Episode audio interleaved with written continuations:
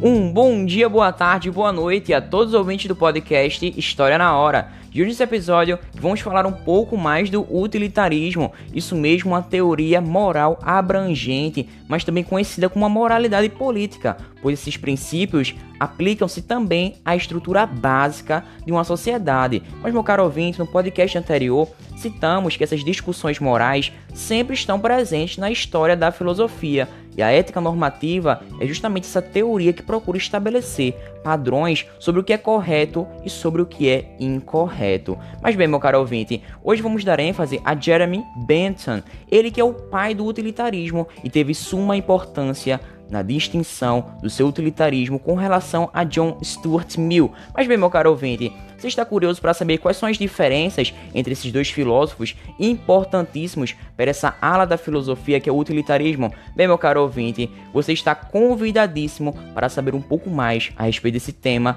tão importante para a filosofia, já que julgar uma ação como correta ou incorreta não envolve o que cremos ou até mesmo o que pensamos, mas apenas os efeitos dessa ação. Isso com base na lógica utilitarista. Então vamos nessa, meu caro ouvinte, sem mais delongas, vamos ao que de fato interessa. Essa viagem no tempo já vai começar de uma maneira muito especial, porque falaremos um pouco mais da biografia de Jeremy Bentham. Então vamos nessa. Bom, ele nasceu em 1748 e viveu até 1832, sendo um filósofo, um jurista inglês que chefiou esse grupo de filósofos chamados de utilitaristas, ou seja, eles pregavam reformas políticas e sociais, dentre elas uma nova constituição para o país. Bom, ele era filho e neto de advogados, podemos perceber aí o quanto essas questões éticas já estavam presentes desde o berço dele e desde cedo ele começou a aprender latim e grego e, e acabou ingressando na escola de Westminster. Dessa forma, com 13 anos, foi para o Queen's College em Oxford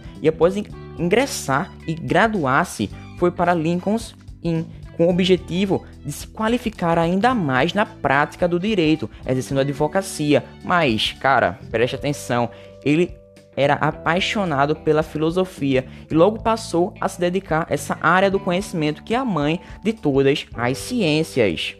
Mas bem, meu caro ouvinte, fato é que ele não aceitava, estava inconformado com o sistema jurídico da Inglaterra, e com isso ele se dedicou a ter um estudo intenso, aprofundado a respeito de questões relativas à reforma do sistema de jurisprudência, motivado não somente pelo que observava como estudante naquelas cortes da justiça, mas também pelas justificativas teóricas, como descritas no livro Comentários sobre as Leis da Inglaterra, do jurista William Blackstone. Mas bem, em 1776 ele publica o seu primeiro livro, chamado de Fragmentos sobre o Governo, criticando assim o antirreformismo, que era considerado o primeiro passo da escola utilitarista inglesa. Mas bem, meu caro ouvinte, ele criticava esse sistema de jurisprudência tanto na ala civil, ou seja, do direito civil, como também do direito penal. Mas bem, dez anos depois, Bentham vai para a Rússia, onde ele começa o seu estudo sobre uma reforma do sistema penitenciário, considerado obsoleto, retrógrado, bem velho, né?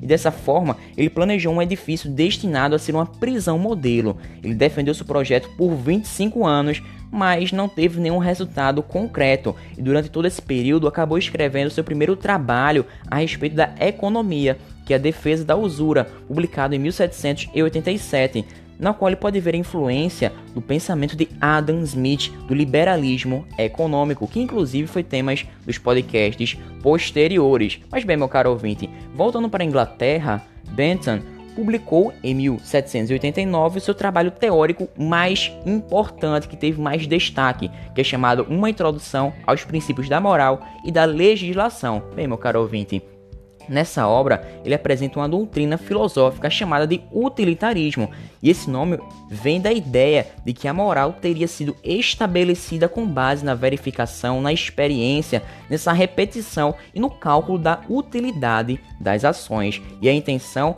era que sua doutrina pudesse servir como base para o direito penal. Bem, meu caro ouvinte, no ano de 1776, Jeremy Bentham recebe uma herança que proporciona um dinheirinho a mais, uma estabilidade financeira e que em alguns anos ele acabou transformando sua casa em um centro de intercâmbio cultural e um foco de um ativo movimento utilitarista. Bem, os objetivos dele eram voltados muito mais fortemente para a questão dos limites entre o direito civil e o direito penal, o que fez com que ele tivesse um importante trabalho dedicado empenhado a codificar e organizar o corpo de leis já existente. Mas bem, o ponto de partida desse utilitarismo de Bentham encontra-se na crítica essa teoria do direito natural e também no questionamento da própria utilidade dos conceitos e das normas jurídicas, vendo assim de uma maneira mais prática como que aquilo seria aplicável para o homem. Mas bem, Bentham afirma que o mais elevado objetivo de sua moral é maximizar a felicidade, já que para ele a coisa certa a se fazer, a se realizar, é maximizar a utilidade, e essa utilidade é definida como qualquer coisa que produza prazer, felicidade e evite dor ou sofrimento. Ou seja, parte do princípio que todos somos governados pelos sentimentos de dor e de prazer.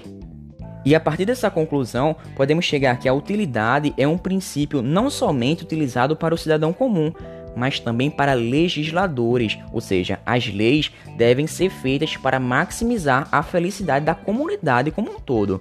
Mas bem, comunidade é um conceito muito diferenciado com relação aos filósofos. Mas bem, na visão de Bentham, a comunidade é um corpo fictício e corresponde à soma de indivíduos que o abrange. Mas bem, ao somarmos todos esses benefícios e subtrairmos todos aqueles custos, saberemos o quão feliz é aquela comunidade. Bem, meu caro ouvinte, é através dessa quantificação de dor e de felicidade provocada nos seres humanos que os interesses entram em jogo em cada ação tomada. Ou seja, de maneira simples e prática, a quantidade de pessoas beneficiadas pela ação, portanto, é um objetivo muito importante para o utilitarismo de Bentham, já que para ele o princípio da felicidade era uma ciência, um objetivo moral que poderia servir como base inclusive para as reformas políticas.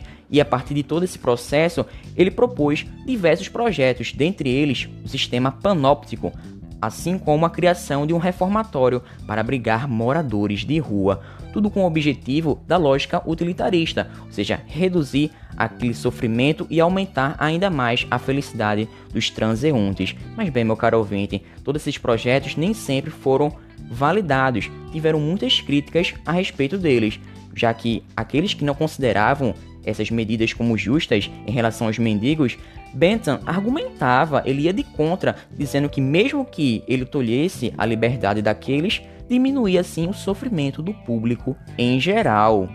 E bem, meu caro ouvinte, outra coisa que Bentham utilizava nos seus argumentos era que seu projeto era autofinanciável. Bom, o morador de rua poderia ser levado para esse abrigo e lá trabalharia para pagar o seu sustento, e dessa forma contava pontos em uma cota de autolibertação. Mas bem, a maior crítica que ele recebeu foi com base na ideia de maximizar o bem-estar. Isso poderia fazer com que os seres humanos fossem instrumentalizados, ameaçando a própria dignidade da pessoa humana. E aí entra aquela coisa dos direitos humanos. Mas bem, vamos com calma, vamos aos poucos para que você entenda bem melhor todo esse assunto. Bom, meu caro ouvinte, para muitos, o utilitarismo não respeita os direitos individuais, já que considera apenas a soma das satisfações, e o modelo é cruel com o indivíduo isolado. Bom, podemos refletir, por exemplo, na tortura. Será que ela pode ser justificável em alguma circunstância? Bem, a tortura, como você sabe, é um instrumento no debate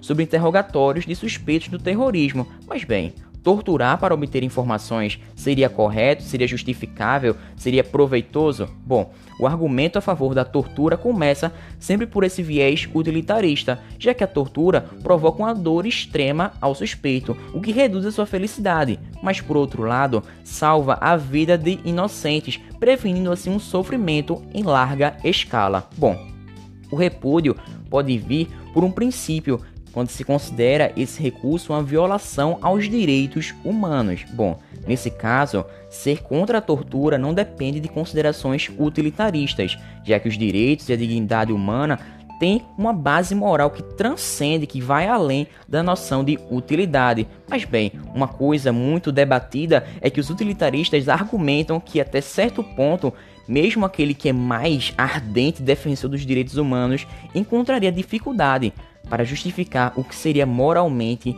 preferível.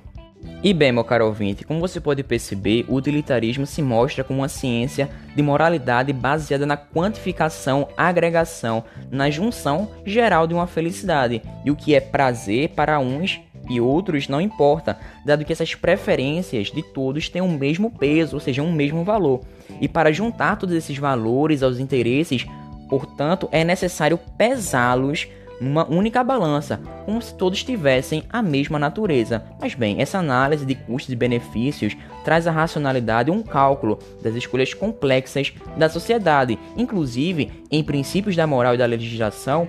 Bentham defende a aplicação do princípio da utilidade para alcançar a maximização da felicidade, ou seja, de modo simples, para ele, os indivíduos e os governantes tendem a promover o princípio da utilidade, visando conquistar essa harmonia entre os interesses individuais, portanto, assim alcançar uma benevolência, o bem-estar geral. E para Bentham, os cidadãos devem obedecer à risca às leis do Estado, porque essa conduta contribui para uma satisfação do público geral. E nesse sentido, o objetivo central do direito não é o ideal de justiça, mas sim o de segurança. E dessa forma, a sociedade como um todo poderia ser capaz de se organizar e fazer planos, sendo um fator que permitiria fazer o cálculo utilitarista de sua medida de felicidade e, com base nisso, tomar as decisões corretas. Bem, meu caro ouvinte, mas para resolver tantos impasses, essas críticas com relação ao utilitarismo de Jeremy Bentham, surge Stuart Mill, que tenta conciliar o utilitarismo com os direitos individuais. Mas bem, meu caro ouvinte, isso fica para o próximo podcast. E desde já eu te agradeço pela tua participação. Como sempre, é um prazer inenarrável. É fenomenal ter a sua presença aqui. Então, muito obrigado. Fiquem com Deus. Até uma próxima. Espero que eu tenha te ajudado e que a filosofia, que a história, que as ciências fiquem com você. Sempre valorize o conhecimento, porque conhecimento é poder, segundo Francis Bacon. Então, muito obrigado, valeu, falou!